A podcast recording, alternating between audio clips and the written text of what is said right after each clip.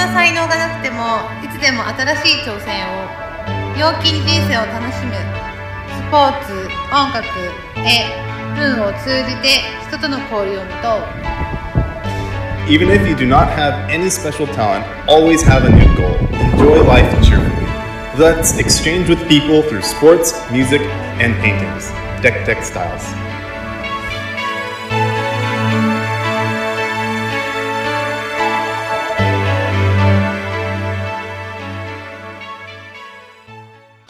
XL パーティー44 44マグナムダンスペシャル。ということでですね今回は、えー、この曲からいきましょう。パブリックエネルギーの、まあね、リミックスバージョンの「ファイズ・ザ・パワー」え、2020年の7月に出ました。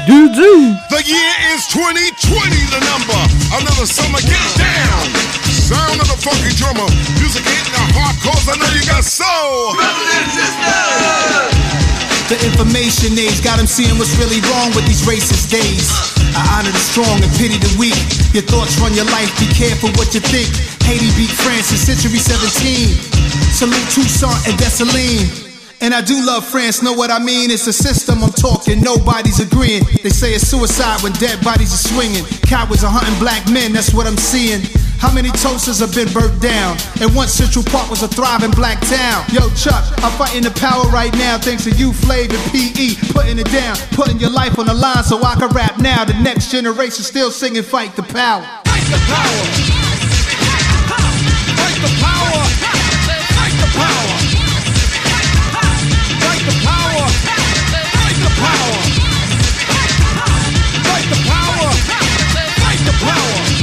We got the fight the powers that be.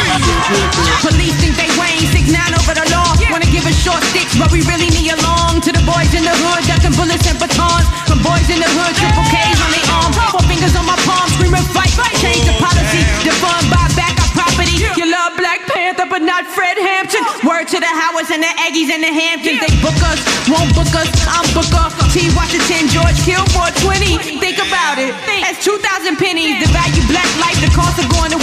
a four quarter burger. Ended in murder. Fight for Brianna in the pain of her mama. Gotta fight. the Power.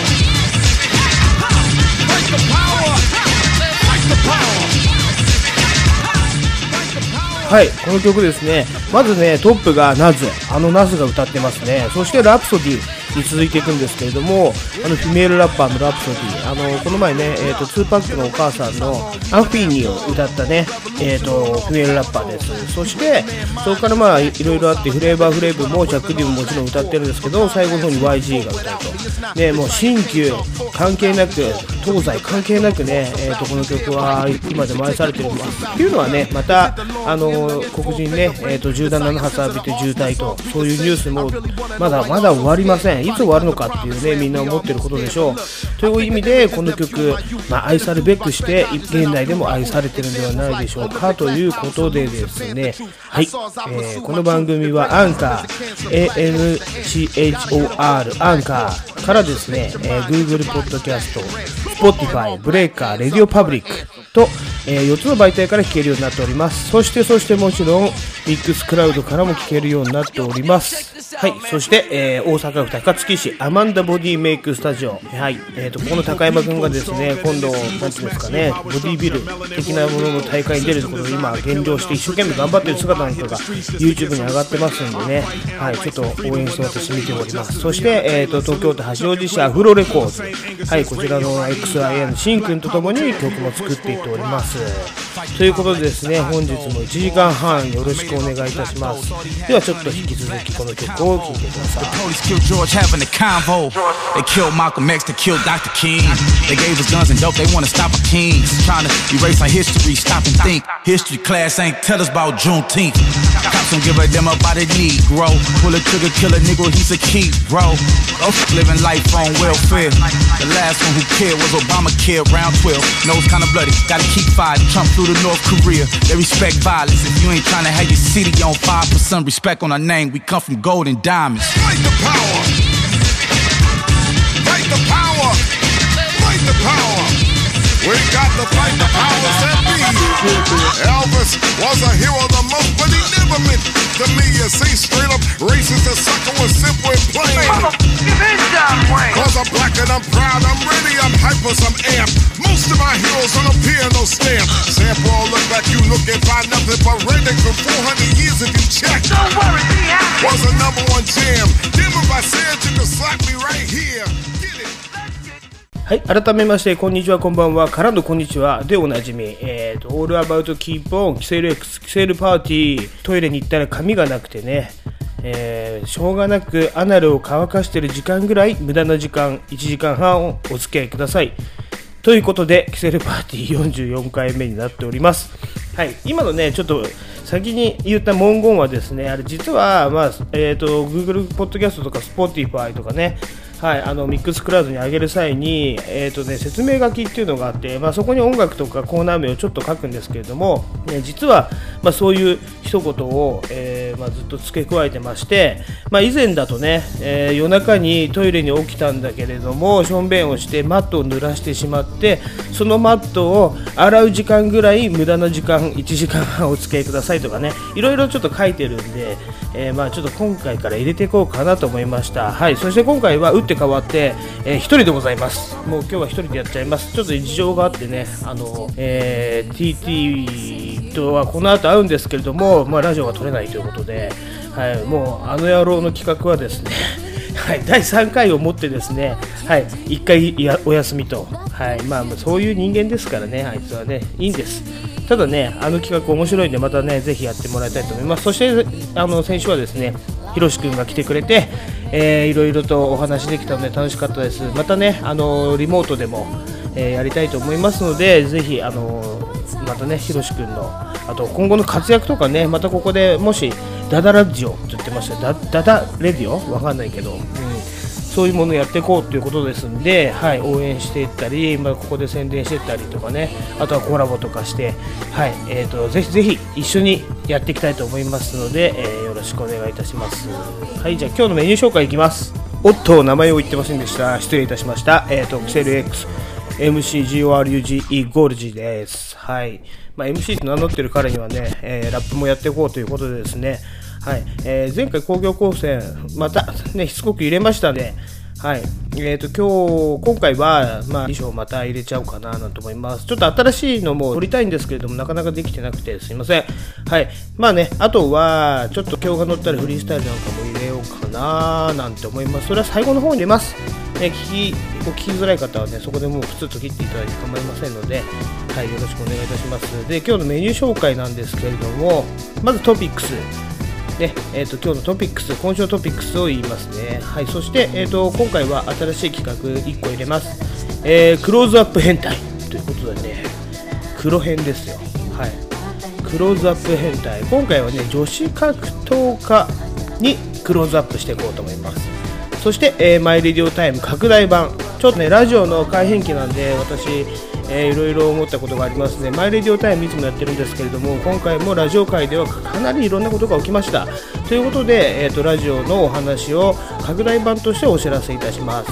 はい、そして、えーまあ、日本語ラップ紹介のね、えーゴルジの穴なんですけれども、時間が余ったらこれも差し込んでいこうと思いますので、本日もよろしくお願いします。あ、そして、そして、えーこえ今回かけていくヒップホップはですね、モブディープをかけていこうと思います。これはね、言うことにしました、ちゃんと。はい。今週のトピックス。早速行きましょう今週のトピックスですはいえーとね今日は9月12日なんですけれどもえーとですね不思議なことに不思議なことにと思ってましたね正確にはえーとねえっ、と、昨日が9月11日で、まあ、9.11じゃないですか。で、9.11のニュース報道、あれやらねえんだな？あれ？なんでこれメディアやらねえんだろうなとか思ってたら、まあね、すいません、根本的なことを忘れておりました、アメリカとの時差が、ま、15時間ぐらいあるんですね。ということで、えー、と本当にね、えー同時多発テロ起こった9.11というのは、日本時間でいうところの9月12日、今日の未明ということになりますんで、未明っていうか夜中ですね、えーになりますんで、はい、えー、と私の完全なる勘違いでございました。ということで、えーとえー9.11のね同時多発テロから19年を迎えました早いですね私がまだあの群馬にいた頃最後の年かなに、えー、と大事件が起きてで東京に帰ってきてからという、ね、ことになるんですけれども、まあ、あれから19年かと思うとすごく感慨深いことですね。はい、えー、ということで次の話題です。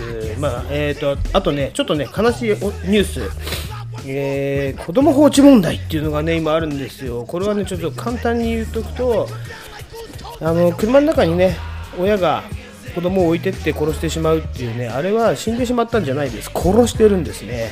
なんで、えーどういうことなのかなって、ね、思うんですけど私、車で、まあ、正直ね今、営業とか回っててお昼ね車の中で食べたりしてお昼寝するんですけれども、まあ、直射日光当たってるところではクーラーなんかいくらかけても1時間限界ですあのそれ以上経つとやっぱり、ね、頭痛くなるしあのいくら水飲んでてもぼーっとしてきて気持ち悪くなりますね。それをね15時間も放置した親はあのもう死んでしまったんじゃなくてあれは殺してますということでね。車の中危ないです。とにかく暑い時はね、はい、気をつけてください。ということで、はい、次の話題いきましょう。えー、これね、私ちょっと記事を一つ見つけてしまいました。ミスターデンジャーって皆さんもご存知でしょうか？はい、えっ、ー、とね、ミスターデンジャーってね、ステーキ屋さんがあるんですよ。松永さんっていうね、元プロレスラーが、えっ、ー、と、墨田区立花で経営してるステーキ屋さん。このね、立花っていうところがね、またね、とてつもなくゲットーなところなんですよね。ゲットーですよね、あそこ。立花団地っていうのがあったりとかして、はい、ちなみにそこの女の子と付き合ったことあるし、えーと、大人になってからは元嫁さんがねその団地に住んでおりました団地妻だったいや団地妻じゃねえかはいまあね、とてつもないね下等感が溢れたところなんですけどで、まあ、縁があるんですね、私も。そこが、まあ、うちの親父の実家の辺ね。であの地元だったりするんで子供の頃そういうところの飲み屋に連れてかれたりとかね。あもうおばあちゃん家行くって言ったら立花に行ってたんですけれどもこれね電車でいうところの亀戸駅 JR 亀戸駅から謎のね電車が走ってるんですよ。東武亀戸線って私もね地元だからあんまり乗ったことがないんですけれども亀戸水神とか通るところでその東東っていうねとてもとてもローカルな駅を降りてあの結構歩いたところにあるんですけれどもここにミスターデンジャーっていうねステーキ屋さんがあるんですよ。でこの親父がねとてつもなく苦労苦労人なんですね。プロレスで貯めた350万で店をやろうとしたらね追加で500万必要だって言われたりとか、まあ、そういうね苦労話が書いた本が発売されましたと。はい、この本のタイトルが、えーとね、オープンから24年目を迎える人気ステーキ店が味わったデスマッチよりも危険な飲食店経営の事実。ワニブックスから発売されております。ということでね、あの、機会があったら読んでみようかななんて思います。この親父ね、面白いことに、えー R1 グランプリってあるじゃないですか。お笑いのね、R1 グランプリの素人投稿部門っていうのがあるんですよ。ね、えっ、ー、と、YouTube かなんかに流れてるんですけれども、その部門で、あの、優勝してお金もらってますからね、この人ね。はい。で、えっ、ー、と、まあ、もう一つには、この人、途中で地方症を患うんですね。あの、病院への行き方も忘れちゃったみたいな。だから病院に1人で行けなくて、店もできなくて、全部奥さんにね、一時期全部任せたんだけど、ある時ふとね、その若年性地方症っていうんですかね、えっ、ー、と、若年性アルツハイマーか、が、うんと、いきなり治ったということも語っておりましたね。っていう不思議な方がやってるステーキ屋さん。これね、コロナ関係なく、あの地元にとても愛されているお店なんで、えーと、人がたくさん入ってるらしいです。私もね、ちょっと機会があったら、まだ行ったことないんですけれども、行ってみたいと思います。はい、では、えー、ヒップホップニュースに移っていきたいと思います。まあ、トピックスの中のヒップホップニュースですね。はい、いきますよ。えー、あの、安葉、安葉ですね。フライデーナイトでおなじみのあの安葉59歳がね、今度はね、パキスタン人と真剣交際をしておりますということですね。えー、記事が出ました。まあ、この人ね、言ったらもう生き方がヒップホップでございますよ。金髪豚野郎っていうね、パンチラインを生み出したあの安葉です。ね。でね、ちょっと数年ぐらい前は、あのー、またね、海外の方とね、えー、恋に落ちて、すぐね、あの、結婚する、結婚するって言うんですよ、この人だけどね、破局しましたみたいな感じだったんで、今回はね、うまくいくといいと思います。で、安葉といえば、あの、テリー伊藤さんのね、のってけラジオっていうのが日本放送の、え、ー、と、13時から15時半までやってたんですけれども、まあ、テリー伊藤と、えっ、ー、と、林家太平がやってた番組ですね。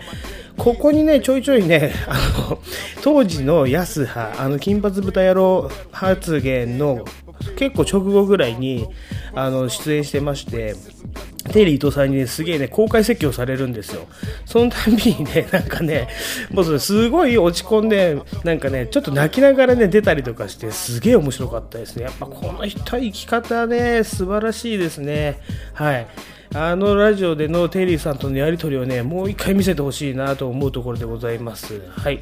じゃあ次の話題に行きましょう。えー、あの、ね、えー自分のま、んここで前科一般で有名なろくでなし子っているんですけれどもね、皆さん覚えてらっしゃいますか ?3D プリンターでね、自分のま、こをですね、プリントして、裁判沙汰っていうかね、捕まってしまったあの有名なクリエイターでございますよ。この人がね、なぜかね、あの映画評論家、町山智博さんとね、ツイッター上で、あの、喧嘩をしております。喧嘩っていうかね、町山さんに一方的にブロックされて、ああ、こういう人なんだ、みたいなこと言っておりますけれどもね、えーまたこの人出てきたかと思って、うん、こういう人がね、やっぱりね、世の中を動かすんじゃないでしょうかね。はい。ということで、えーヒップホップニュース、ここまでで終わります。あ、皆さん、えっ、とですね、まずね、これを聞いてくださる方、ヒップホップニュースって言ったらば、例えばね、あのラッパーが、あの DJ がとかっていうことではないですよ。私がヒップホップと感じた人を追ってきますね。まあ、この、かつて安葉だとか、やっぱりね、えー、ろくでなし子だとか、あの坂口杏里なんかはね、あとね、えっ、と、小向井美奈子とかね、常に私チェックはしてますんで、何かあればここでお知らせしていこうと思います。ああ、忘れておりました。あのですね、えっ、とね、えー今朝し方、えー朝ですね、あの、あのザキさん、私たちのザキさんですね、えっ、と、ん？ザキさんにですね、はい、あの、こういうラジオでちょっとひろひろし君と一緒にやったんで聞いてみてくださいって言ってね、まあ、Spotify のアドレスを送ったところですね、すぐ返信が来て、おう、じゃあ聞いとくわ、みたいな感じで、はい、答えていただきました。あの、ね、おしゃれで女好き、女を触りすぎて苦情が来るザキさんですよ。ね、おしゃれでね、クリエイターです。そしてね、みんなと遊ぶときはね、決死民も推しですね、お肌のシミを隠してから飲みに来るっていうね、なんて言ったらいいのかな、身だしなみにとてつもなくね、気を使ったあのザキさんです。そういうところはね、うちの DJTT もね、すごくね、あの、なんて言うんだろうな、似てる部分があるのかなと思いますよね。あいつなんて、なんか久々の人に会うとかね、あと、まあ、女性がいるとかっていう飲み会に必ずね、一日休みを取って、あの、美容室とか行ってからね、あの、来るんでね、ね、そういうところね、ちょっと似てるんじゃないでしょうか、と思いますね。はい、えー、ということで、えー、トピックスの方はここで終わりにしたいと思います。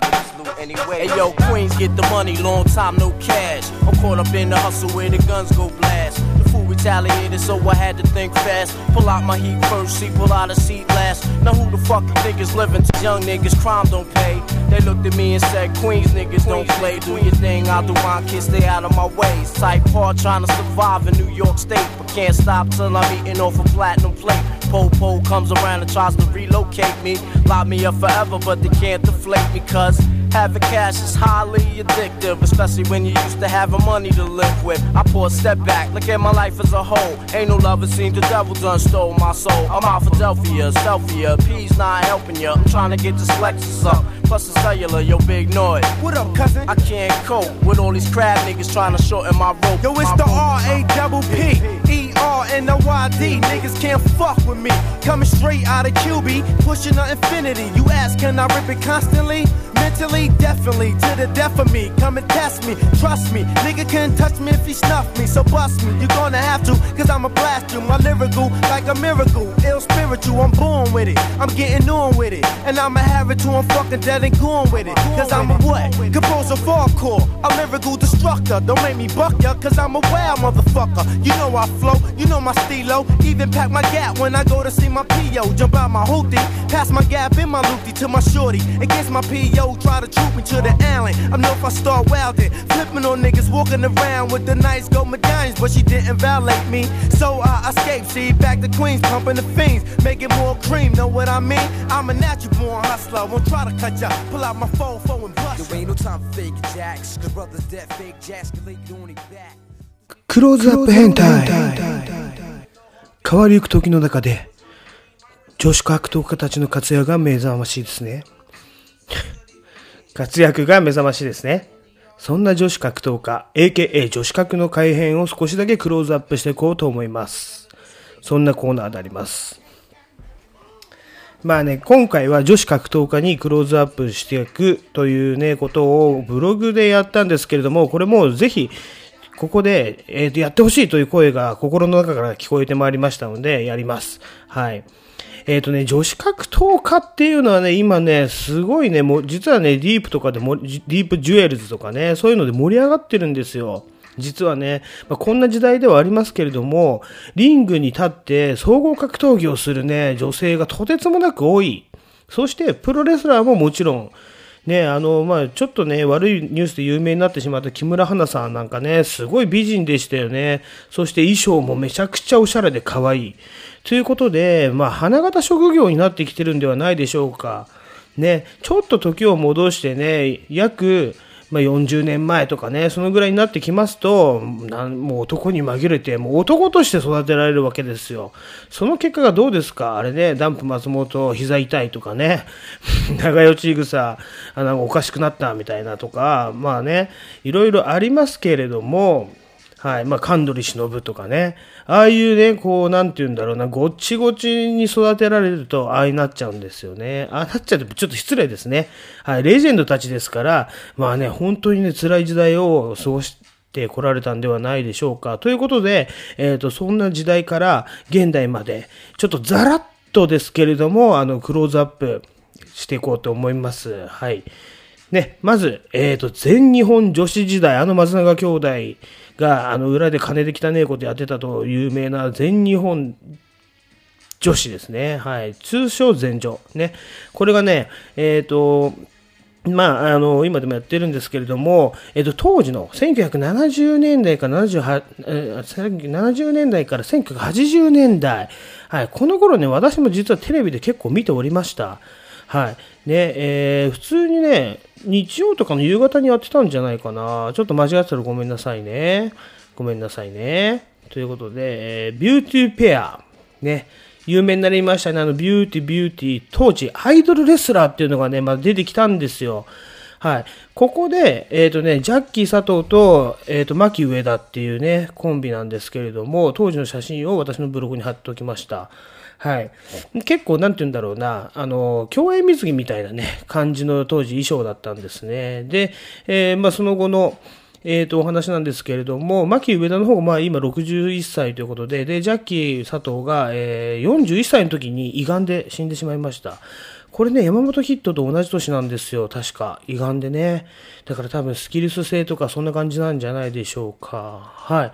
で、その後に、大体出てくるのが、まあ、極悪同盟。ね、ダンプ松本率いるあの極悪同盟ですよ。その中に、まあ、ブル中野がいて、まあ、最初はいなかったんですけれども、ブル中野が加盟して、あの、なんて言うんだろうな、髪、髪をこう坊主にしてこいみたいなね、のがあったって言って、後日談として語ってますけれどもね、今ちなみにブル中野、えっ、とね、すごくお痩せになって、痩せた時ね、一回テレビに何回か出てたんですよ。で、あの、なんだろうな、バーみたいにやってるんですよね、ブルちゃん。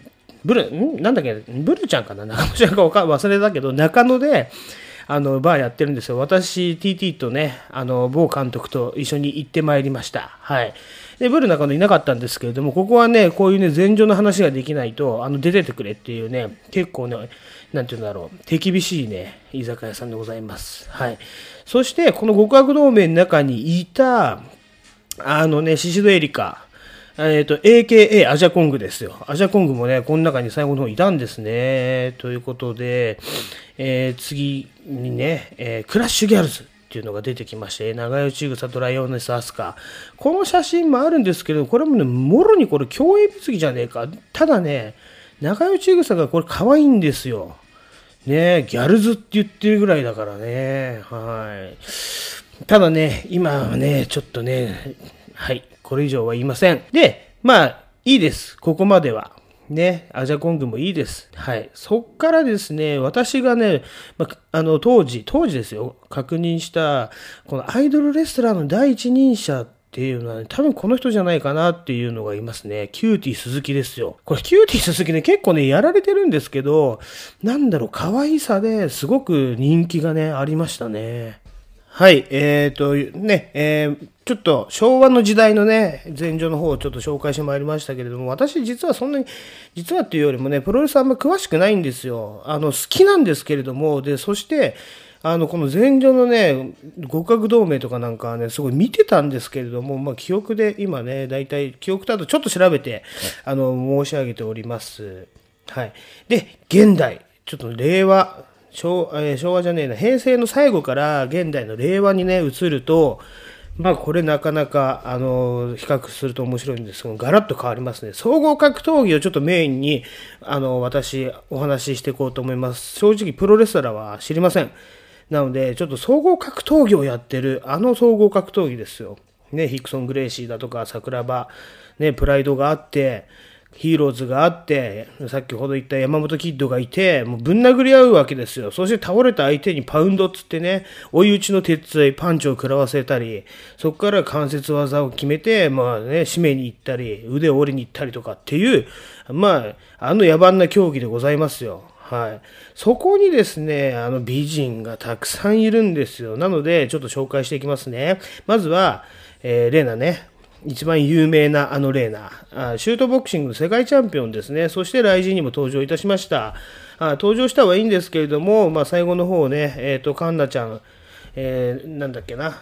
朝倉環奈。朝倉環奈に寝技に持ち込まれ、まあ、朝倉環奈ね、レスリングすごいやってるんで、お父さんがね、そういうね、レスリングの、あの、すごく、あの、達者な方で、で、その、お父さんのもとで修行したレスリングのタックルでですね、まずぶっ倒して、ぶっ倒してとかね、タックルで倒して、はい、バックチョークで一本勝ちしました。そっからね、レーナ調子悪いんですよ。復活してほしいな。もうちょっと、なんて言うんだろうな、寝技やればすごいいいのになと思うんですよね。だって初戦の方なんて、結構蹴りとかで勝ってたんだけど、あの腕十字も見せましたからね。はい。ということで、この人が、まあ今、ね、一番有名と言っても過言ではないんでしょうか。はい。そして、もう一人、ね、有名人の娘。あの野沢直子の娘ね、えっ、と、真珠野沢大クレア。ね、大クレアさんですよ。この方はもうとてつもなく美人ですね。今ね、まあアメリカに住んでるんですけれども、向こうで総合格闘技やってて、この方も雷神に参戦しましたね。すげえ可愛いです。はい、正直。野沢雅子からよう出てきたな、みたいなね。でもね、よく見たら多分ね、野沢雅子もね、そんなにね、ぶっ細工なわけではないんですよね、多分。多分じゃないけど、多分そうです。はい。ね、えっ、と、ということで、えーまあ、そんなところでしょう。そして、今ね、このね、格闘美女図鑑っていうのが、あツイッターの中にあるんですよ。おそらくこれを作ってる人、私知ってるんですけれども、はい。えーこの方、ね、えー会ったことあります。そして、えーまあね、言っちゃうとこれ、寝技ワールド品川代表のね、あの、長谷川さんではないんでしょうか。と私は思っておりますね。長谷川さんのツイッターのアカウントもここに、あの、ブログの方に貼っておきましたんで、ぜひ見てみてください。この方はね、えっ、と、寝技ワールドという、まあ、えっ、と、ブラジリアン柔術のね、はい、えー道場の代表であります。で、この方が結構ね、このね、女女子格闘家、美女たちをね、あの、サポートしてるんですよ。はい。なんだろうな、すごいいい道楽ですよね。僕ちょっと今度会った時、ね、あの、聞いてみようかな。どういうことなんですか、長谷川さんと。はい。はい。まあ、各、あの、私もね、とあるグラップリング大会に出た時にね、一番初めに勝った試合、えっ、と、ジャッジをしてくれたのが、この長谷川さんというね、不思議な縁がありまして、はい。えっ、と、まあ、今ね、なかなかね、そういう垣根を越えて、道場の垣根を越えて会う場所がなくなってきましたけれども、またコロナでね、終わって会えるようになれば、ちょっとご挨拶させていただきたいなと思います。その長谷川さんが、多分今、石落ちでしょうね、あの、紹介してる山崎桃子っていうね、選手がいるんです。この方、この前ちょっとね、これもね、バッドニュースで出てしまったんですけれども、酔っ払いにね、ぶん殴られて、顔すごい怪我しちゃったんですよ。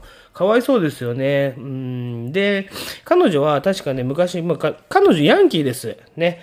あの、元、元ヤンね。で、えっと、アウトサイダーっていうね、まあ、今や朝倉未来と朝倉海があのあのあんだけ有名になりましたからアウトサイダーの看板もねあの大したもんだと思うんですけれども昔は本当のヤンキーがたくさん出てたりとかしてであの女性版がね始まった時に多分この山崎桃子、えー、デビューしたと思います。寝技全くできなくてね、あの、見てて、えとか思いましたけれども、はい、今や立派な格闘家になっております。はい、そして次、まあ、あの方面からやってまいりましたよ。アイドル方面。ね、仮面女子からなんと格闘家が現れました。はい、えっ、ー、と、河村虹か。ね、か、格闘技とアイドルって、なんかちょっとプロレスの匂いがしてたんですけれども、ね、えっ、ー、とね、ハッスル的な匂いがするんです。でも本当は違うんですよね。マジでこれ DEEP とかでやってますからね。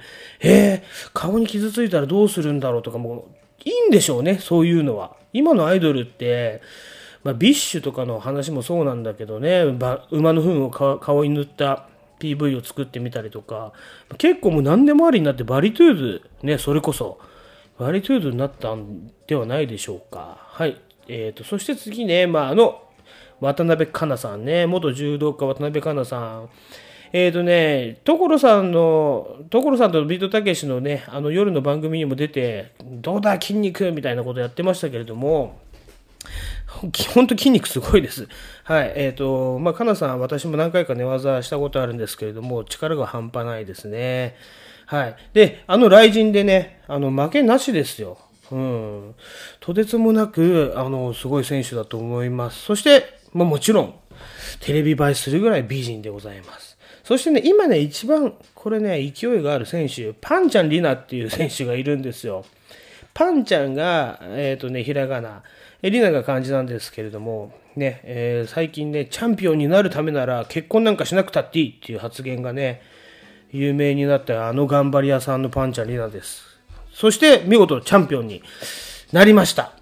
ということでですね、ここまではまあね、まあ、アイドル入ってきましたけど、よしとしましょう。まあ、美人がすんげえ出てきて驚いたな、みたいなのあるんですけれども、あの AV 界からもね、こんなギャル格闘家が出てきましたよ。鮫島るいって言ってね、AKA あや。ね、え柔道のね、もともと引退杯で優勝してるぐらいのね、はい、女の子が、ガングロ、そしてガングロで、まあ、黒い、ガングロ、えー、タトゥーギャルつってね、まあ、入れ墨だらけでございます。はい、の黒ギャルで、えっ、ー、と、AV デビューしてるんですけれども、またね、格闘技をやったりとかしております。不思議な時代ですよね。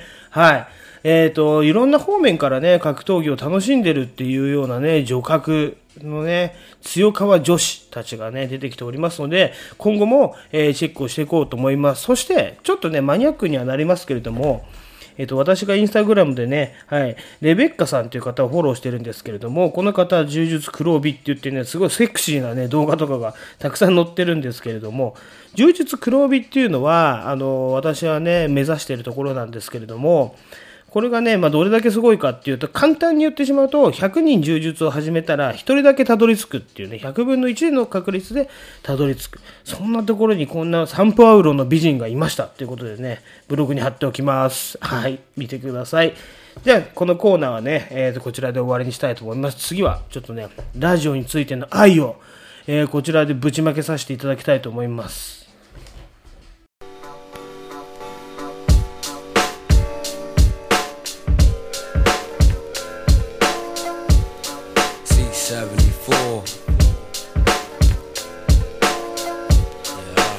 74.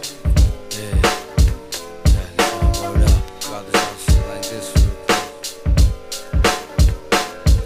Yo, what up, son?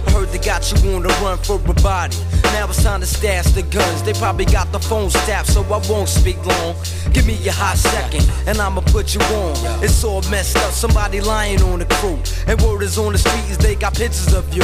Homicide came to the crib last night, six deep, asking all your whereabouts and where you sleep. They said they just wanna question you, but me and you know they wants to catch you. All they do is just arrest you, then arraign you, hang you. I don't think so. It's a good thing you bounce for now, just stay low. Once in the blue I check to see how you doing. I know you need loot, so I send it through Western Union. They probably knock down the door in the middle of the night, sometimes around four. Hoping to find who they looking for, but they won't succeed. All they gonna find is mad empty bags of weed. But worse, son, you got the projects hotter than hell. Harder for brothers to get they thug on, but oh well. Son, they know too much, even the hood rat chicks. All you heard did what no, I don't know this shit. So stop asking, and I know I'm not going crazy. From windows, I see lights flashing. There may be somebody taking pictures. You know who that be? Police love this. And neighborhood snitches. They put up a G so everybody's pointing fingers and lying. Hey yo, son, the temperature's rising.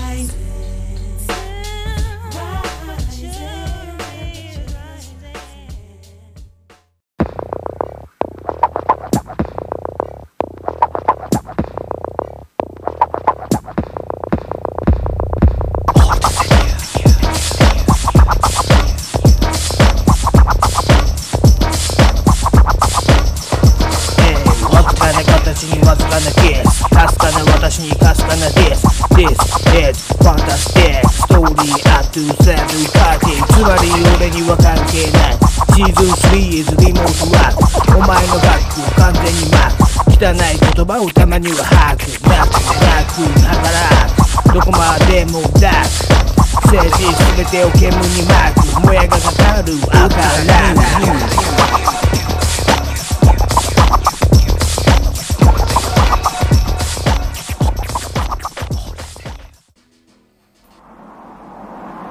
マイレディオタ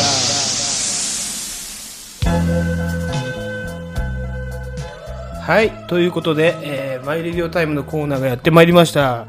えっ、と、今回はですね、ちょっと、えーあ、まあ、というか、マイレディオタイムどういうコーナーかっていうと、えっ、と、今週あった、はい、ラジオ業界のお話でございます。ラジオで誰々がこんなこと言ってたよとか、こういうことが起きましたとか、そういうことを報告していく、ラジオで、ラジオによるラジオのための番組でございます。何を言ってるのかよくわかんなくなってきましたけれども、はい、えーとにかくラジオのこと。まあ、主に私なんで、やっぱり、そんなシャレっ気づいた FM のことはね、ちょっとあんまり語れません。けれども、AM のことをね、ちょっと今日は熱く語りたいと思います。はい。拡大版としてお送りいたします。ということで、えー実はこれ3部構成になっております。すいません。はい。えーと、ちょっとね、時間が来たら、あのー困るんで、ちょっとささっささっささっとね、早口で言っていこうと思いますけれども、お付き合いよろしくお願いします。はい。ではですね、えーまずね、あのおしゃれな、J-Wave のお話からいたしましょう。J-Wave ではですね、今週というのは、えっ、と、9月、えっ、と、7日から12日までですね、はい、えっ、と、東京ダンスミュージックウィークということで、えっ、と、まあ、ダンスミュージックの祭典をですね、はい、やっておりました。はい、これね、9月9日をダンスミュージックの日と制定して、えーイベントをやっていこうということでしたんですけれども、まあ、このコロナ、ご存知の通りコロナということでですね、まあ、えー配信を主に、えーなんて言うんだろうな、媒体としてやっていこうというお祭りでございます。えーもちろん J-Wave のいつも私が紹介している深夜ラジオ、えっ、と、東京マッドスピンと、あとね、まあ、ドミューンとか、えーその辺の連動企画でございます。だからまあ昼間、昼間じゃねえな。早い時間はドミューンでやったり、まああと対談を YouTube で、あの流していたり、えっ、と夜は、えーもちろんね、JWEB の東京マッドスピンで、えースペシャルゲストを呼んで、ダンスミュージックの歴史を語ったりだとかしておりました。で、この時ね、えっ、と、ナズワ、えーナズクリスとワツシさんのナズワの東京マッドスピン月曜日にクリス・ペプラさんですよ。あのペプラ、どうも、クリス・ペプラです。できねえな。うん。どうも、クリス・ペプラです。のクリス・ペプラさんが出出ておりました。っていうのはね、J-Wave は1988年に開局いたしまして、その開局の、えっ、と、オープニングスタッフとしてね、声がかかったのがこのクリス・ペプラさん。ま今でもね、あの艶のある声は変わりませんけれども、そのクリス・ペプラさんが、まあどういうクラブでどういう遊びをしてたか、なんていう話をしておりましたね。で、ちなみに火曜日の東京マッドスピン高木館なんですけれども、この時はね、あの元 YMO の細野晴臣さんが登場しまして、まあ、えっ、と、こういうことをやってましたよとか、こういう音楽シーンを作ってきましたよとかね、そういう話をしてましたね。はい。えーちなみにね、この、えっ、と、東京マッドスピン月曜日、夏場、あ月曜日だったっけな、先週は、えっ、と、宇川、えっ、と、直弘さんって言って、このドミューンのね、解説者、あ解説者と、作った人ね、が出ておりまして、まあ、ドミューンっていう意味ね、本当はコミューン、C、えっ、と、コミュニティ、だけど、それがだんだんこういうふうに、例えばリモートとか、あの、配信でコミュニティを作っていく時代が来るって言ってね、本当に来たでしょみたいなこと。で、それを D にしてドミューンって言うんだよみたいなことを言ってて、ね、本当に来たでしょって言って、ちょっと震えましたけれどもね、すげえみたいなね。はい。そんな話もね、えー、東京マッドスピンではしております。はい。ここまでですね、ちょっとね、おしゃれ部門は、はい、ここからね、えっ、ー、と、AM ラジオに行くんですけれども、ちょっとね、話の組み立て方が難しかったんで、3部構成になっちゃったんですけれども、まずは、えっ、ー、と、9月4日、はい、えー、金曜日ね、21時30分から22時の、えー、神田白山問わず語り、えー、でですね、なんて言うんだろうな、白山が、この TBS の改編、ね、三村社長についてですね、すごく鋭い意見をオブラートに包みながらだだけど、結構言ってましたね。これね、聞いたら一発で、ああ、なるほどな、みたいな感じで、私が言いたいことも分かってくれるんじゃないかと思います。はい。神田伯山の問わず語りの、ん？問わず語りの神田伯山ですね。という、あの、ラジオ番組でございます。はい。そして9月8日火曜日、えっ、ー、と、夜中のね、1時から3時まで、はい。これ、えっ、ー、と、爆笑問題カウボーイをやったんですけれども、ご存知の通り、えっ、ー、と、爆笑問題田中がですね、コロナウイルスで入院中ということで、えっ、ー、と、ゲストが毎回来ているんですけれども、先週はアンガールズだったですね。で、今週はなんとあの伊集院光が来ましたよ。いよいよ、深夜。ね、これバカ力を月曜日やってながら、火曜日も来るっていうね。そして伊集院は、ね、バカ力が終わった後、深夜3時に終わった後、そのま、ね、TBS で寝て、朝の番組8時半からやりますからね。伊集院光とラジオとって番組ね。だからすごいですよ。ラジオ化け物ですよね。で、えっ、ー、と、太田光と伊集院光。ね、ダブル光でやりますみたいなこと言ってこれ、本当に面白かったです。ぜひ、あの、聞いたことない人でも、この、深夜ラジオの帝王でしょうね、この二人ね。本当に面白かった。これはぜひ聞いてもらいたいです。で、もちろん、TBS の改編のことも、伊集院がね、やっぱりね、なんて言うんだろうな、伊集院光は、和芸がすごい得意なんですけれども、ズバッとしたことをね、たまに言うんですよね。社長についての文句とか平気で言っちゃうんですよ。だからかなわかんないけどね。日本放送干されたのもそういう理由なのかなわかんないですけど。はい。ということを、あのー、言ってました。で、えー、まあ、最後にね、最後に、この第1部最後なんですけれども、9月10日木曜日のね、日本放送11時から、テレフォン人生相談っていうね、コーナーが約20分ぐらいであるんですけれども、これは、まあ、えっ、ー、と、ウィークで朝8時から、えー、11時半までやってる竹花正のあなたとハッピーっていうね、えー、番組の中にテレフォン人生相談というコーナーがあります。まあ、あの小玉清ね、亡くなっちゃいましたけど、もう、えっ、ー、と、なんて言うんだろうな、パーソナリティとしてやっていた番組です。はい。この、えー、木曜日、この日はね、今井美智子っていうね、あの、おばちゃんですよ。腰の強いおばちゃんがいるんですけれども、すぐ怒るんですよね。はい。このおばちゃんが、えー、パーソナリティでやってたところ、えっ、ー、と、相談者、ね、えー、結婚1年半の、えー、29歳の旦那さんです。で、奥さんは30歳。そして、この旦那さんのね、まあ相談がね、面白かったんですよ。あの、奥さんがあんまりエッチさせてくれないっていうね、えっと、典型的な、あの、あるある相談なんですけれども、まあね、これね、なんでかっていろいろね、調べていくと、奥さんがね、なんで嫌なのって聞くと、やっぱり痛いからって言うらしいんですよね。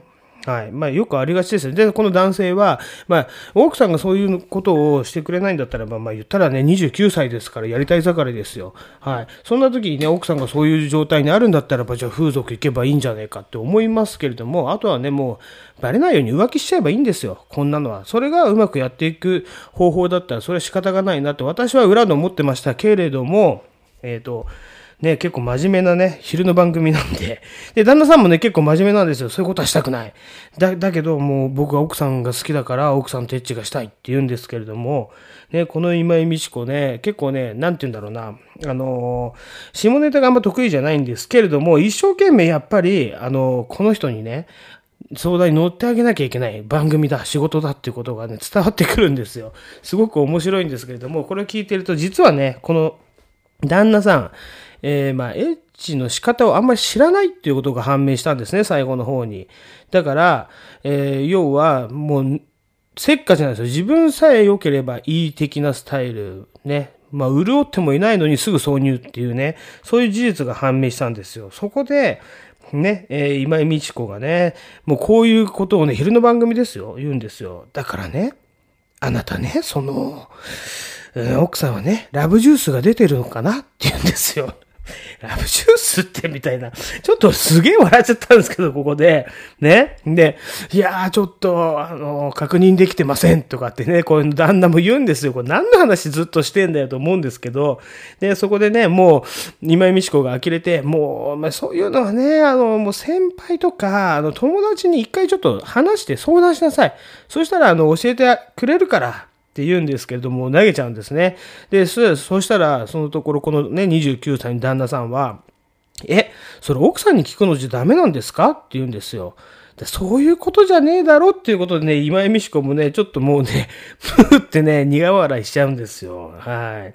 何が面白かったかっていうと、昼の番組でね、この下ネタ苦手ないつも怒ってるおばちゃんが、ラブジュースって言葉を発することですよ。これがやっぱり、テレフォン人生相談、人生、ね、人間とは、みたいなね、ことなんではないでしょうか。はい。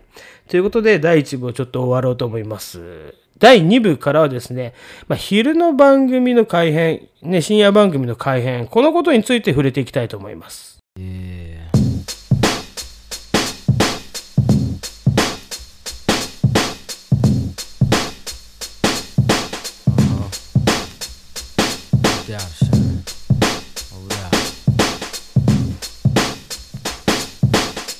What up, son? I heard they got you on the run for a body. Now it's time to stash the guns. They probably got the phones tapped, so I won't speak long. Give me a hot second, and I'ma put you on. It's all messed up, somebody snitching on the crew. And word is on the street is they got pictures of you. Homicide came to the crib last night, six deep, asking all your whereabouts and where you sleep. They said they just wanna question you. But me and you know, that once they catch you, all they do is just arrest you, then arraign you, hang you. I don't think so. It's a good thing you bounce for now to stay low. Once in our blue, I check to see how you doing. I know you need loot, so I send it through Western Union. They probably knock down the door in the middle of the night. Sometimes around four, hoping to find who they looking for, but they won't succeed. All they gonna find is mad empty bags of weed. But worse, son, you got the projects hotter than hell. Harder for brothers to get they dug on, but oh well, son, they know too much. Even the hood rat chicks. Oh, you heard who did what? No, I don't know this shit, so stop asking. And I know I'm not going crazy. From windows, I see lights flashing, and maybe somebody's taking pictures. You know who that be? Police lovers and neighborhood snitches. They put up a G so everybody pointing fingers and lying. Hey yo, son, the temper's rising.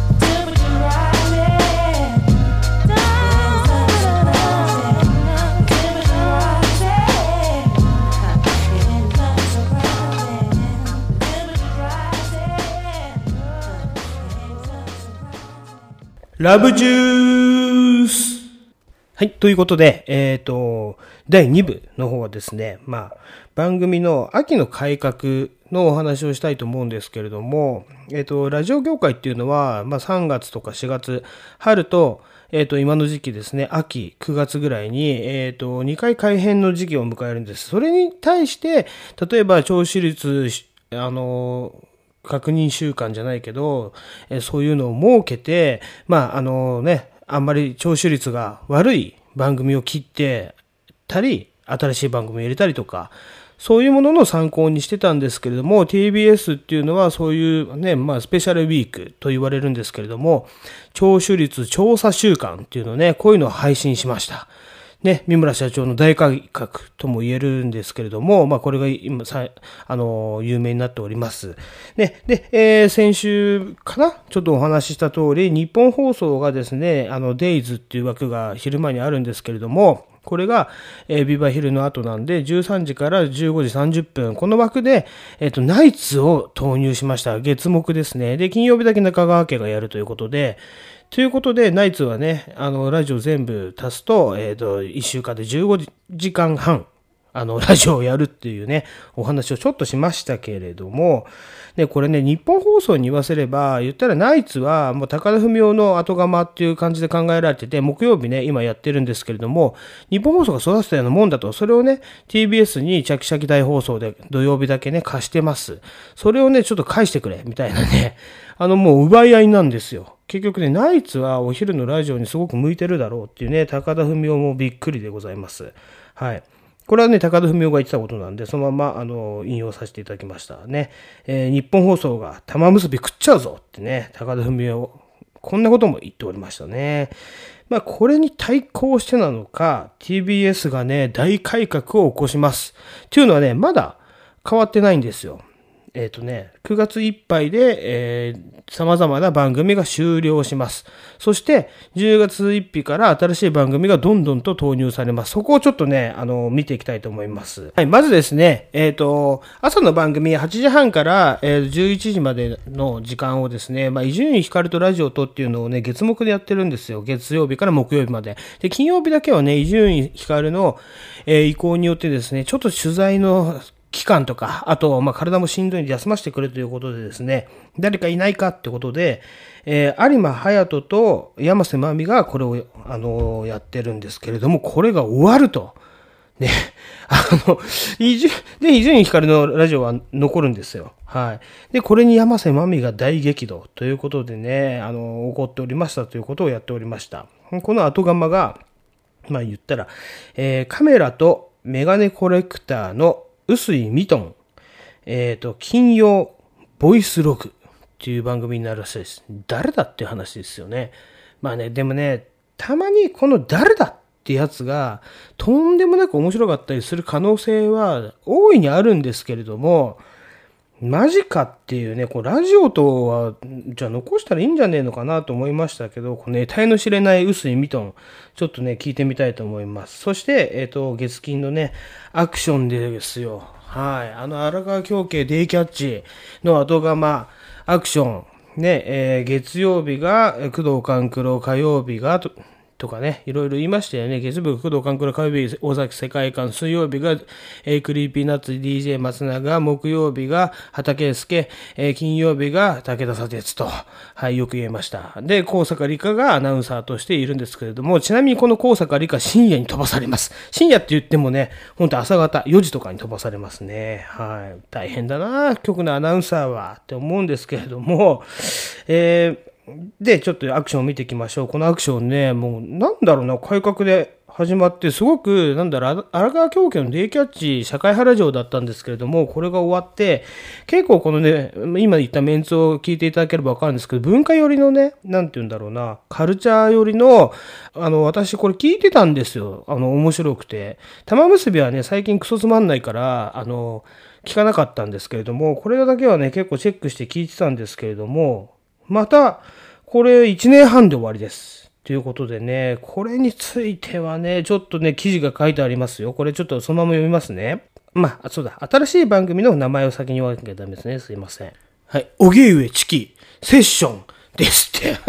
笑っちゃいますよね。おげうえチキって、あのメガネ坊やですよ。あれがセッション22って言って、22時の枠をやっていたんですね。まあ、それが、このね、えーのアクションの後に上がってくると。お昼の番組ね。だからここで、まあ、またね、この、なんて言うんだろうな、あの、社会派枠に戻すのかっていうところですね。はい。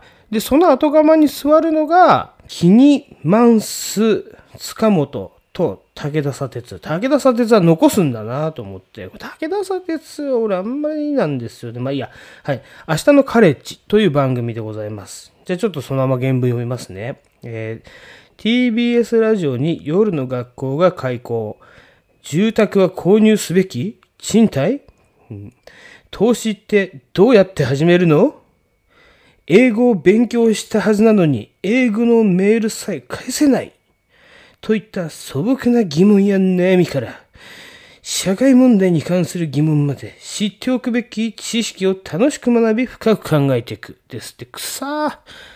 しかも気に、マンスって誰だよって、また誰だかみたいなやつ出てきましたけれども、ね、武田砂鉄もね、一個も面白いこと言わないんだよな。だから、うん、一回ぐらい聞いてみようかなと思いますけれどもね。はい。そして、朝。朝ですよ。ファインっていうね、えー、ラジオがやってたんですけれども、3時5時ね、朝の3時5時。ちなみに、この裏では、まあ、日本放送なんかは、えっ、と、3時から4時半の枠で、今、オールナイト日本、昔で言うと2部ね、オールナイト日本、だから芸人がバリバリ喋ってる時間に、TBS は1回、夜中の1時から3時で、あの、ジャンクを切って、そうして、もう、なんて言うんだろうな、朝の3時から、こう、爽やかな番組に切り替えていくっていうスタイルだったんですね。このファインね、月火が小森屋徹、ね、あの、ちょっとお昼のね、ニュース番組にも出てる小森屋徹と、あと、水、木、金、これが良かったんですよ。池田めぐみさんって言ってね、ファインのね、またね、始まる音楽もすごく爽やかで、ドゥーン、ツドゥーン、ツドゥーンって言うんですけど、はい。これはね、えーっと、同じ TBS の、まあ、いつも私が紹介している、えーっと、さらば青春のただバカ騒ぎ、ただバカですね。こちらで、これを、あの、オマージュしたコーナーがあって、そのままの曲が流れるんで、聞いてみてください。すごいね、なんかね、夜中にしょんべんに起きたけどもう寝れねえな、みたいな時にね、私ね、結構、あの、リアルタイムで聞いてはいたんですけれども、終わってしまうと。そしたらじゃあ次どんなコーナーになるか。ね、番組名から言いますよ。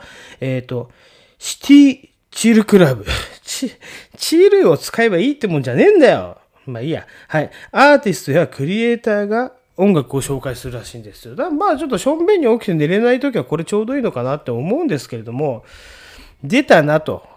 この FM 路線に舵を切っていく感じの三村社長。これはね、神田伯山もすごい言ってました。はい。そしてね、まあ、伊集院光のね、言葉なんですけど、ここで言いますね。まあ、伊集院光が実際言ってたことね、あの、ラジフェスってあるんですけれども、TBS ラジオって、すごくね、あの、毎回毎回お客さんがいっぱいなんで、えーまあ、大きいとこを借りてやるっていう、あの、ラジフェスなんですけれども、結構ね、あれはね、大赤字らしいんですよ、本当は。1000万単位で赤字が出てるっていうのに、まあね、伊集院光のね、ラジオとでは、レポーターのね、まあ、例えば、経費を削れっつって、1万2万をケチると、レポーターが1人減りますと。それがね、売れない芸人の桐畑徹とかがやってんのに、それを削れって言うんだったら、ラジフェスをやめろっていうようなことを言っておりましたね。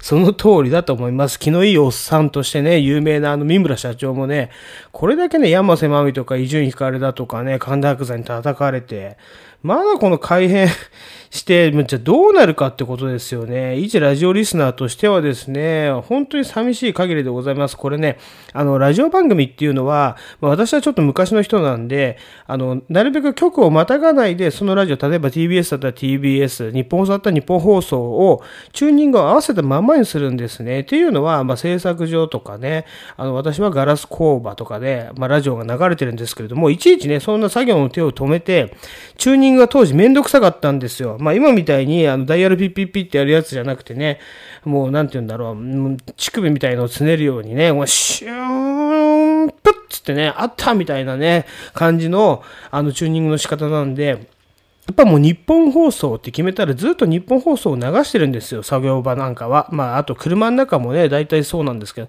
で、その中で、あのね、パーソナリティ同士の横のつながりがあったりとかね、あの、ラジオでよく皆さん聞くとわかるんですけれども、えっ、と、番組の最後に、じゃあ、何々さんお願いします。バトンタッチの会話みたいのがあるんですよ。ああいうのがね、すごくホットで面白いんですけれども、えーそういうところもね、まあ、かい、えー鑑みて、えっ、と、一つの、まあ、曲に、えっ、と、すごく愛着を持って聞くんで、まあ、番組はね、長ければ長いほど、その番組が終わるってなった時にね、すごくね、なんて言うんだろうな、失恋したような気持ちになってしまうんですね。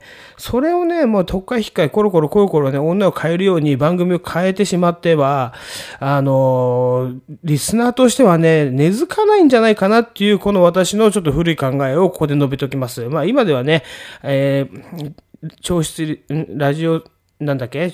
えー、聴取率調査週間っていうのをなくしたぐらい、あやっぱラジコっていうもののね、発展がすごいので、まあどこでもね、えー誰でも、まああとタイムフリーって言ってね、どんな時間でもね、聞けるようになってますんで、それは多様化してるかもしれませんけれども、やっぱり、ラジオのそういう古き良き文化みたいなやつはね、まだ残ってるんではないでしょうか？ということでね、はい、えー、第2部、ちょっと長くなりました。終わりにしたいと思います。第3部はちょっと深夜枠のお話なんで、えっ、ー、と、パパッといきたいと思います。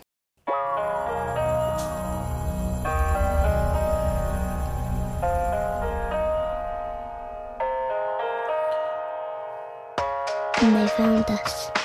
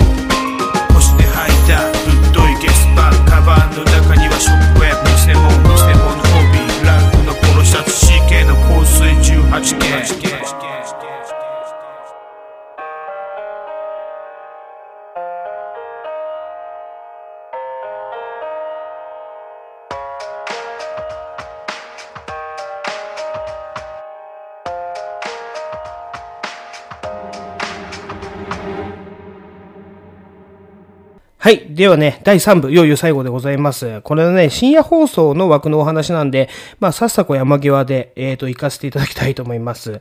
はい。特にまあ、改編ということではないんですけれども、ちょっと比較をしていこうと思いますね。はい。ちょっとね、ざっと言います。TBS ラジオ、ね、えっ、と、1時から1時、えー3時まで、ジャンクっていうね、先ほどもお話ししました。月曜日、伊集院光、火曜日、爆笑問題、水曜日、山里亮太、木曜日、おぎやはぎ、金曜日、バナナマン、土曜日、エレキコミック、ラーメンズの片桐仁で、エレカタはい、よく言えました。ということでですね。で、その後ね、まあ、土曜日なんかは、さらば青春の光とか空気階段、まあ、主に芸人が入ってますね。で、日曜日、いきますよ。これね、オールナイト一部って言った方が分かりやすいんですよ。私たち世代にはね。1時から3時まで。はい。えー月曜日、菅田将暉、火曜日、星野源、えっ、と、水曜日の、乃木坂46、木曜日、ナインティナイン、金曜日、三四郎、土曜日、オードリーと。そしてこれね、3時から4時半枠。これ昔はね、5時までで第2部って言ったんですけれども、今、オールナイトニッポンゼロって言いますね。はい、月曜日、ファーストサマーウイカ、火曜日、 Creepy Nuts、水曜日、佐久間宣行、木曜日、水溜りボンド、金曜日、霜降り明星、土曜日、秋と、秋って誰だ知りませんけれども。はい。まあ、どちらかというとね、えーね、短い時間。とはいえね、2時間なんですけれども、芸人で固めてる TBS が、えまあ今のところ有利かもしれませんけれども、まあ改編でどうなるかってところなんですよね。で、かたやニッポン放送ね、えーまあオールナイトニッポンっていうのはもう伝統の、えーオールナイトニッポンでございますけれども、これ結構ね、チャレンジしてる部分もあるんですよ。先ほど聞いて分かったと思うんですけれどもね、まあまず Creepy Nuts、ヒップホップグループを、ラジオやらせるなんてね、でもね、やった途端の大当たりですよね。今、安田正樹と組んで、M ステなんかも出ちゃってますから。ね、メディアに出るヒップホップグループ。はい、メディア受けするヒップホップグループね、いろんなね、テレビ番組にもね、彼ら出るようになりました。ということでね、これはオールナイトニッポン発祥と言っても過言ではないと思います。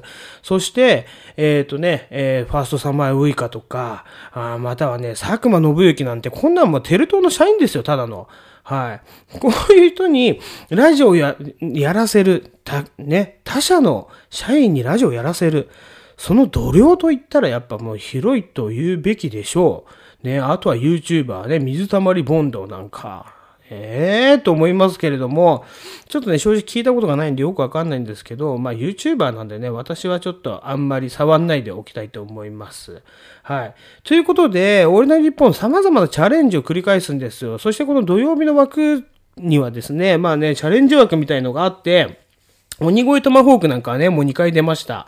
ギリギリの路線で行きますよね。まあ、昔のビートたけしみたいだなんていう人もいるんですけれども、まだまだ深夜でもやっぱりあの程度のことしか喋れないか。でもね、鬼越トマホーク本気出したら、まあ、あの程度っていうのは、多分ね、BPO みたいな、あのね、倫理がかかってるんでだと思うんですけれども、結構ギリギリ行ってますよ。うん頑張ってる。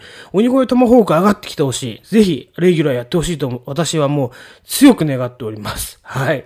で、そこでね、失敗例がね、まあ、失敗例だと私は、あの、思ってるんですけれども、あのね、激レアさんを連れてきた有名な弘中ちゃんっていうね、えー弘中彩香っていうね、アナウンサーがいるんですけれども、こいつがね、ちょっとやったんですけれども、すげえつまんなかったんですよ。なんか悪口ばっかり言ってんですよね、佐久間信之の。うんまあ、そういうのじゃねえだろうと。うんなんだろうな、この人、なんか、すごく、ラジオって画が出るんですけれども、テレビでは見せない一面がね、すごい見れてよかったんですけれども、なんか嫌な女です、多分。あの、簡単に言っちゃうとね、なんか、私はアナウンサーって、アナウンサーって言われるのがすごく嫌いで、とか、そんな話ばっかりなんですよ。アナウンサーなんだから、アナウン、じゃあそういう職業じゃない方がいいんじゃない？タレントになればよかったじゃねえかって話ですよね。ね、まあこんなところでガタガタ言ってもしょうがないんですけど、まあとりあえず日本放送っていうのは、まあそういう枠を設けてチャレンジしてます。だからこれね、深夜もすごく、あのーね、目が離せないんですけれども、まあ今のところ、えー、どっちが勝ちとは言えないですね。面白い深夜番組、えーどんどんどんどんこれからも掘っていきたいと思います。はい。ここでようやくマイレディオタイム、あの、締めさせていただきたいと思います。はい、ありがとうございました。じゃあヒップホップでもかけましょう。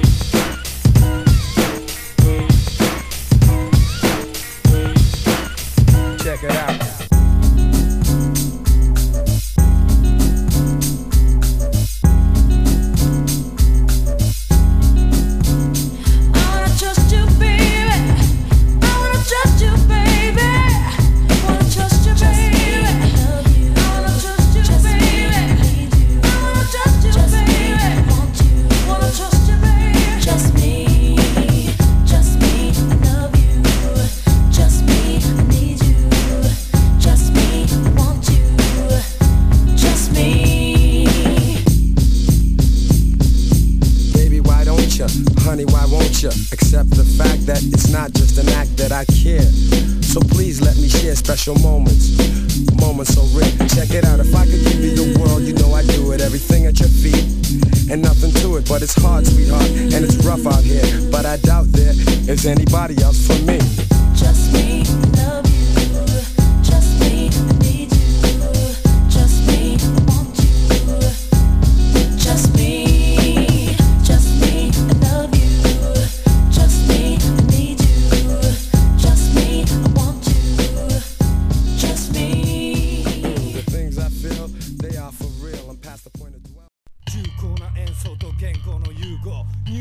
はい、ゴルジュの穴ということでですね、まずこの曲からいってみたいと思います。渦巻きリアルスタイラーで、一層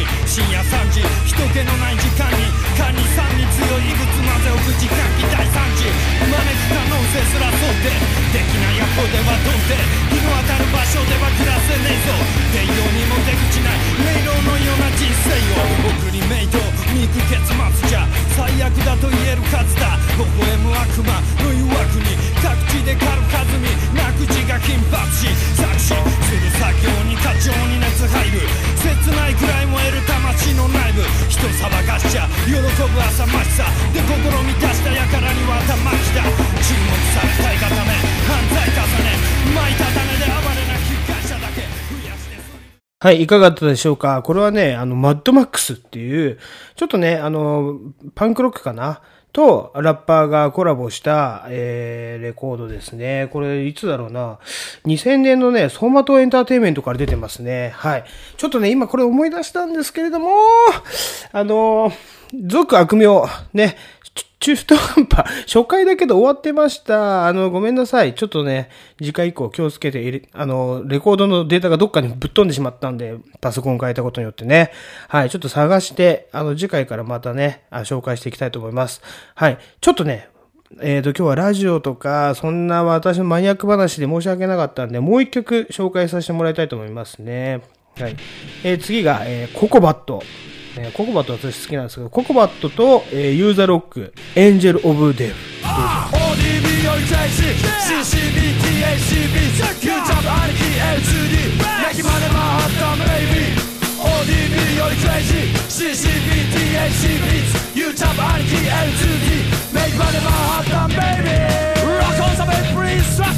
魂しみヘビメダル格闘技鈴木ヘルとバットの月岡叫ぶ水彩でユーチャブ兄貴社会三番メタルカンビスティ日々ウェイローレディゴーラジカスバンドバンド What's wrong 最強コラボレッドジャムセッション最強マイクポップのなエンターテイナー騒ぎを起こすさすがマイクバスタービッグマックサイバーリゾートカリフォルニアスーパー騒ぎバブラさんこっちで来いハマナイスバーゲットフレッシュネゴアメリカデルテガネガ右はたが気持ち不動アキラピューサバイジョーピーソンガー ODD よりデイジ CCDDAC ユーチャブ ITLCD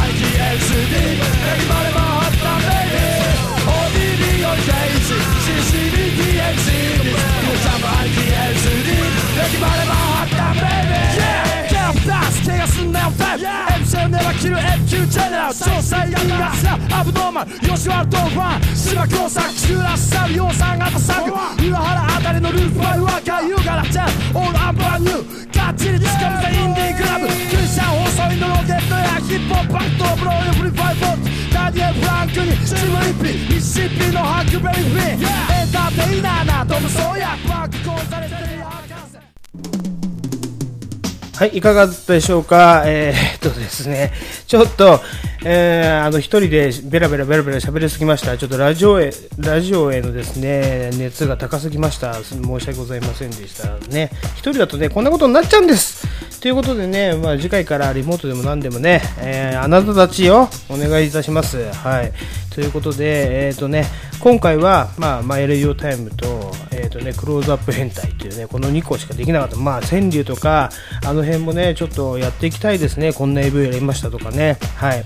心に余裕ができたらやっていこうと思います。そしてさっきも言ったんですけれども、えー、俗悪名を忘れておりました。申し訳ございません。俗悪名をね、これ全部流すのが使命だと勝手に思っております。ということでですね、はい、えー、キセルパーティー44マグナムダウンということでね、本当にね、マグナムのようなお話だと思いました。自分でね。まあちなみにここで言うとマグナム弾っていうのは、まあえー、と約1.09ミリの大きい弾頭ですね、それが当たるとまあ、ねえー手とか足とか吹っ飛ぶとねあの、まあ、バイオハザードでも出てきますけれども、まあ、一般的なのが9ミリ弾、パラペラム弾とかね、あとホローポイント弾って言って、まあね、体内に入ると、えーマッシュルミングっていうのを起こして、まあね、あの鉛の部分が潰れて体に大ダメージを与える、まあ、こんなね、はい、ちょっと マグナム弾っていうからにはちょっとそのねあのなんて言うんだろう知識も入れたいなと思ったんですけれども最後になってしまいましたね。申し訳ございません。冒頭に入れとけばよかったです。ということで、えー本日もありがとうございました。 Fine thank you